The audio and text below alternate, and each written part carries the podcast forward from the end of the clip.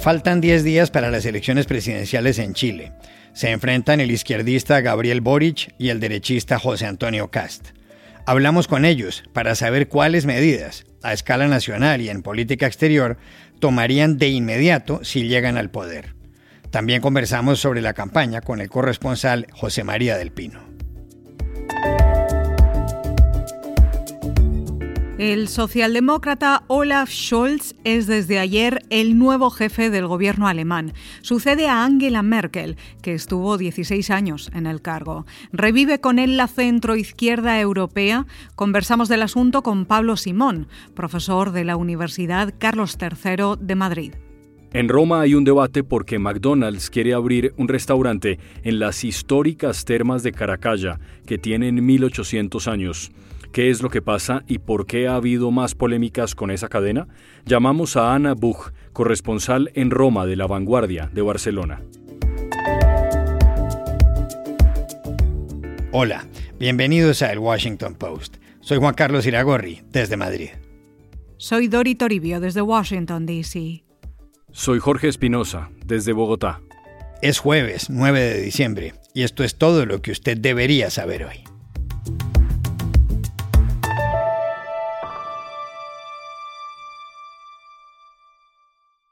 El 19 de diciembre, exactamente dentro de 10 días, los chilenos deben elegir a su presidente. Son dos los candidatos, que según los expertos se sitúan en los extremos del espectro ideológico, el derechista José Antonio Cast y el izquierdista Gabriel Boric. Cast es un abogado de 55 años que ha dicho que el dictador Augusto Pinochet, si estuviera vivo, lo respaldaría. Boric, 20 años menor, fue un líder estudiantil que en un viaje a París visitó a un condenado por el asesinato de un senador pinochetista. Chile pasa por un momento decisivo de su historia. En octubre de 2019 vivió el estallido social por el alza de las tarifas del transporte en Santiago. Eso derivó en un plebiscito en mayo de este año y en una convención constitucional que está redactando una nueva constitución. En los últimos días ha habido movimientos en la campaña. Cast recibió el apoyo del Premio Nobel de Literatura peruano Mario Vargas Llosa y Boric el de 501 escritores, entre ellos Raúl Zurita y Alejandra Costamagna. No solo eso, ayer la agencia The Associated Press reveló el carné del partido nazi del alemán Michael Kast, padre de José Antonio Kast. El candidato había dicho de antemano que su padre fue reclutado muy joven, que no quiso la guerra y que por eso se fue a Chile. ¿Qué ha ocurrido en las últimas dos semanas y qué puede pasar en los diez días que faltan? Hablamos ayer en Santiago con el periodista José María del Pino, corresponsal del Grupo Clarín. Han sido dos semanas intensas y muy movidas electoralmente en ambos equipos de campaña, porque buscan desesperadamente el voto moderado. Recordemos que Boric representa al Frente Amplio, una coalición que separa a la izquierda de la histórica socialdemocracia chilena que gobernó este país durante los últimos 30 años. Y por el otro lado, José Antonio Cast representa al Partido Republicano, el ultraconservadurismo de derecha chilena que separa a la derecha de la coalición oficialista que también ha podido gobernar durante estos últimos 30 años. Ambos son, desde la perspectiva histórica, candidatos que representan a partidos o coaliciones nuevas, que nunca han gobernado nuestro país. Entre medio quedaron entonces en primera vuelta todos los moderados que votaron por otros candidatos, particularmente por Franco Parisi, por Sebastián Sichel y por Yanna Proboste. Ahí las campañas están yendo a buscar los votos. Y para ello matizan, incorporan nuevas personas a sus equipos. Gabriel Boric a economistas para darle tranquilidad y calma también a los mercados, para recalcular su reforma tributaria, para recalcular cuánto es el costo de su programa. También a Isquia Siches, la expresidenta del Colegio Médico, ampliamente valorada por la ciudadanía durante el manejo de la pandemia por el COVID-19. Y por el otro lado, José Antonio Cast, que buscó a la alcaldesa de Providencia, Belén Matei, a la subsecretaria de Salud, Paula Daza, quien era la integrante del gabinete de Piñera más valorada por los chilenos, y también al senador José Manuel Osandón, quien es además un senador que tiene mucha raigambre en sectores populares donde históricamente a la derecha no le iba bien. En lo programático, Kass reescribió su programa, 59 páginas donde o matiza o derechamente elimina algunas de las posturas que más revuelo habían causado durante la primera vuelta. Así, en esta segunda vuelta se ha transformado en una verdadera montaña rusa las intenciones de votos. Se llegó a estar seis puntos arriba para Gabriel Boric según la encuesta CADEM, pero ahora Atlas Intel, la encuestadora brasileña, nos dice que se ha estrechado a solo tres y hemos podido también recabar información de que se ha seguido estrechando los días siguientes, es decir, ayer y hoy, y esa definición final podría tener un pronóstico reservado si no ocurre algo excepcional. ¿Qué podría ser eso algo excepcional? Dicen desde algunos analistas de campaña que podría ser el debate presidencial del 13 de diciembre, que transmitirán todas las televisoras en Chile. Y aun cuando Gabriel Boric sigue liderando en todos los sondeos, nos manifiestan que José Antonio Cas podría salir a la casa del candidato del Frente Amplio y podría transformarse en un debate decisivo. En las últimas horas pudimos hablar con los dos candidatos.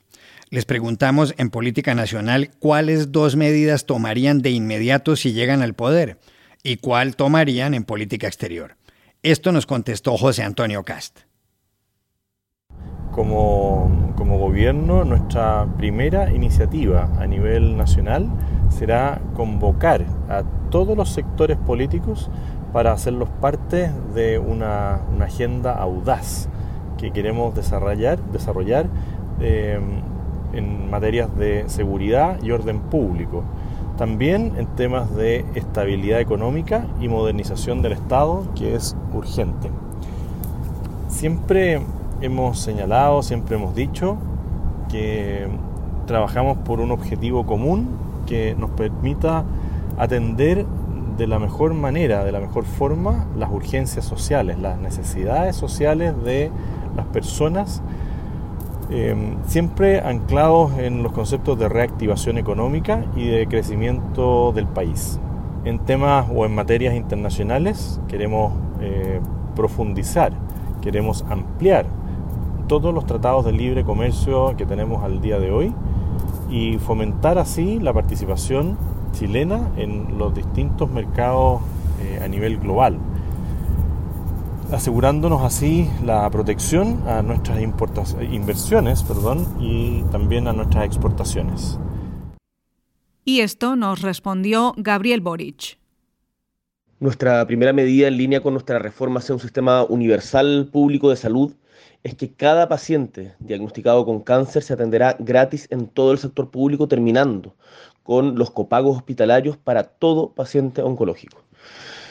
Y también vamos a poner en marcha nuestro plan para crear 500.000 empleos para mujeres, que fueron el grupo más golpeado por la pandemia en materia laboral, como medidas como la inversión pública, eh, subsidios al empleo, ampliar el IFE laboral y fortalecer programas de cuidado como la extensión del horario de centros para mayores y de niños y niñas menores, porque muchas veces son las tareas de cuidado no reconocidas eh, por parte de la sociedad que realizan principalmente las mujeres, las que impiden a miles de mujeres incorporarse al mercado laboral.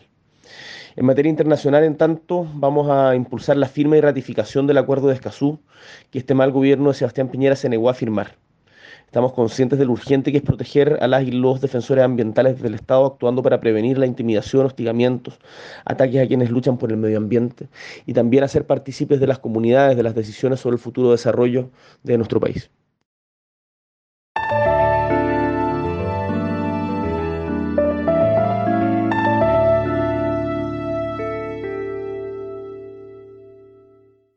El socialdemócrata Olaf Scholz se convirtió ayer en el nuevo canciller federal de Alemania. De esta forma, sucede a la demócrata cristiana Angela Merkel, que estuvo en la jefatura del gobierno durante 16 años.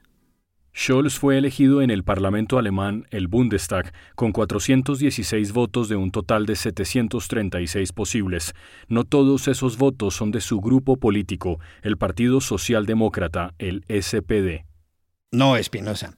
A ellos se suman los de los verdes y los del Partido Democrático Libre, el FDP, en lo que se llama la coalición semáforo, por los colores de los grupos que la integran, rojo, amarillo y verde. Scholz juró dedicar sus esfuerzos en bien del pueblo alemán y defender la Constitución, pero no pronunció la frase que Dios me ayude, como se acostumbra. La presidenta del Bundestag, Bass, le deseó suerte. Ich schwöre, dass ich meine Kraft dem Wohle des deutschen Volkes widmen, seinen Nutzen mehren, Schaden von ihm wenden, das Grundgesetz und die Gesetze des Bundes wahren und verteidigen, meine Pflichten gewissenhaft erfüllen und Gerechtigkeit gegen jedermann üben werde. Vielen Dank. Ich danke Ihnen. Viel Glück für Ihre Aufgabe.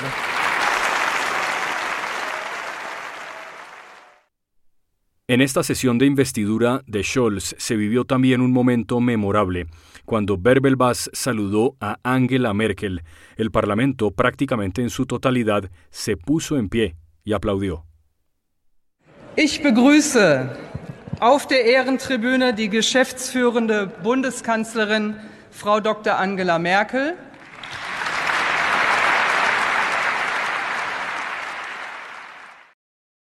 Olaf Scholz es un abogado de 63 años que fue ministro de Finanzas y vicecanciller al final del mandato de Angela Merkel.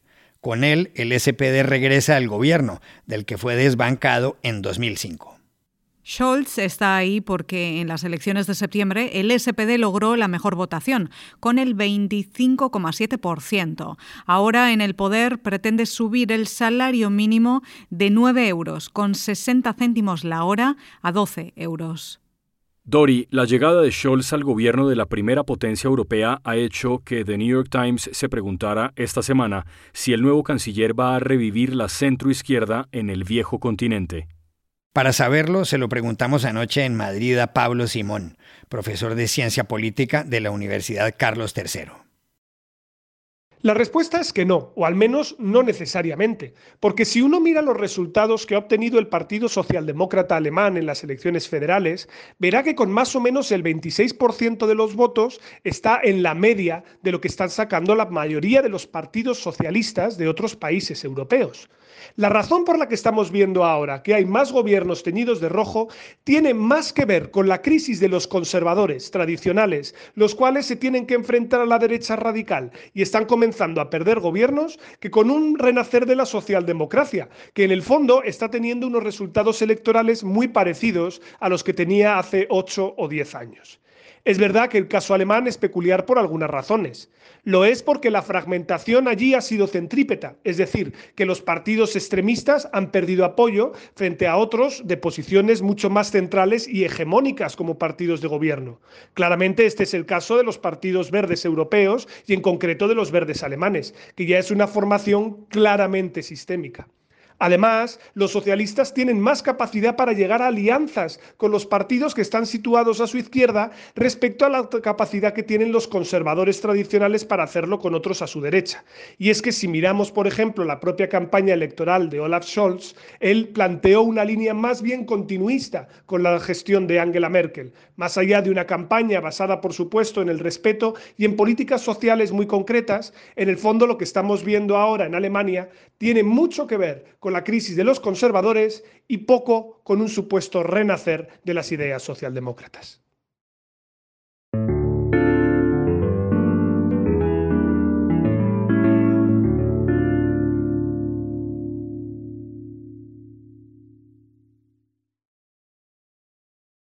En las últimas semanas, McDonald's ha vuelto a ser tema de conversación y de discusión, como no, en los viejos cafés de Roma.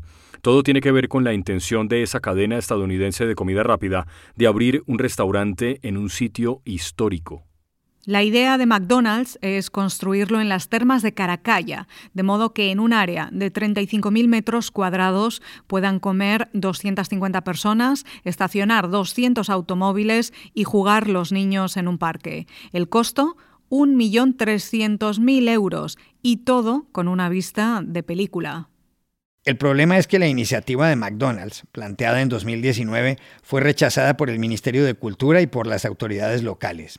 Según ellos, es absurdo que uno de los restaurantes de esa cadena funcione cerca de un lugar tan emblemático como las termas.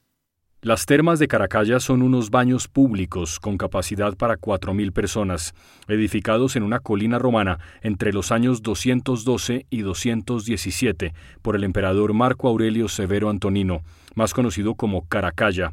Ese nombre es el de una capa que le gustaba usar. Caracalla es también conocido por el edicto del 212, que les otorgó la ciudadanía del imperio a todos sus habitantes libres. Eso equivalía a quienes vivían entre Inglaterra y Egipto y entre España y Turquía. La medida tenía un objetivo, que pagaran impuestos. Volviendo al asunto actual, Dory, McDonald's, que con 38.000 restaurantes es la cadena más grande del mundo, apeló la negativa de las autoridades, según dijo esta semana el diario La República, y la última palabra la debe dar el Consejo de Estado antes de Navidad. Pero atención, esta no es la primera vez que en la capital de Italia ha habido polémicas con McDonald's. ¿Cómo ha sido la historia? Llamamos ayer a Roma a Ana Buch, corresponsal del diario La Vanguardia de Barcelona, que acaba de escribir sobre el tema. Hola Juan Carlos, pues sí, como decías, en Italia parece haber un cierto escepticismo hacia las cadenas de comida rápida y ha habido varias polémicas sonadas, mm, especialmente en Roma. Allí se abrió en 1986 el primer McDonald's en Piazza de España y hubo muchísimas protestas, gente que se manifestó, intelectuales y políticos que firmaron un manifiesto e incluso el diseñador Valentino pues eh, tomó acciones legales contra el restaurante porque decía que tenía el taller de costura a dos pasos y que eh, su ropa iba a oler a frito y al final el restaurante tuvo que adecuar, eh, modificar su, sistema de ventilación para que no sucediese. Pero también, pues por una polémica más reciente fue eh, cuando se abrió en el 2017 eh, el primer McDonald's cerca del Vaticano, a dos pasos de la Plaza de San Pedro, y entonces algunos cardenales, porque vivían justo en las plantas superiores del edificio donde donde estaba McDonald's y también los vecinos del comité del histórico barrio de Borgopío, pues eh, protestaron contra su apertura y decían que en el barrio no había, no hacía falta más ah, restaurantes de este tipo porque está atiborrado de servicios para los turistas y lo que tenían que hacer en este edificio era pues algún tipo de, local para los más desfavorecidos de Roma. Y ni siquiera les gustó cuando McDonald's dijo que, que iba a ofrecer una vez por semana comida gratis para los sin techo porque decían que lo veían una operación cínica de marketing en lugar de un gesto desinteresado.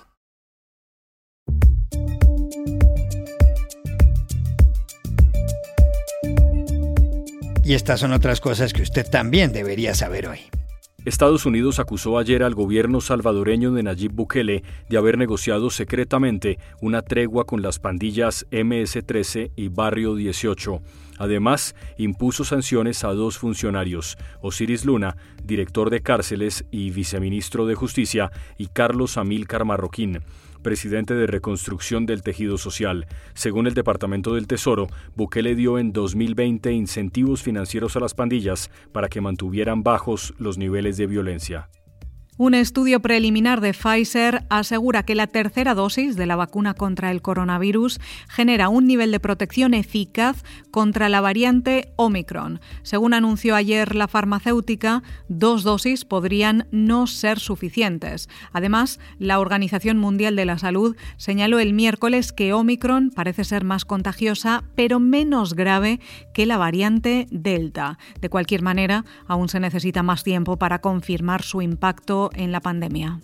El primer ministro británico Boris Johnson se disculpó ayer por el contenido de un video en el que parte de su equipo se burla de una supuesta fiesta celebrada en Downing Street, sede del gobierno, el 18 de diciembre de 2020, cuando había restricciones por la pandemia. Pocas horas antes, su asesora y protagonista del video, Allegra Stratton, presentó su dimisión entre lágrimas. Johnson ha asegurado que no se celebraron fiestas en esas fechas y ha prometido una investigación. Y aquí termina el episodio de hoy de El Washington Post, El Guapo. En la producción estuvo John F. Burnett. Por favor, cuídense mucho. Y pueden suscribirse a nuestro podcast en nuestro sitio web, elwashingtonpost.com, seguirnos en nuestra cuenta de Twitter, arroba el post, y también nos encontrarán en Facebook, buscando el Post Podcast.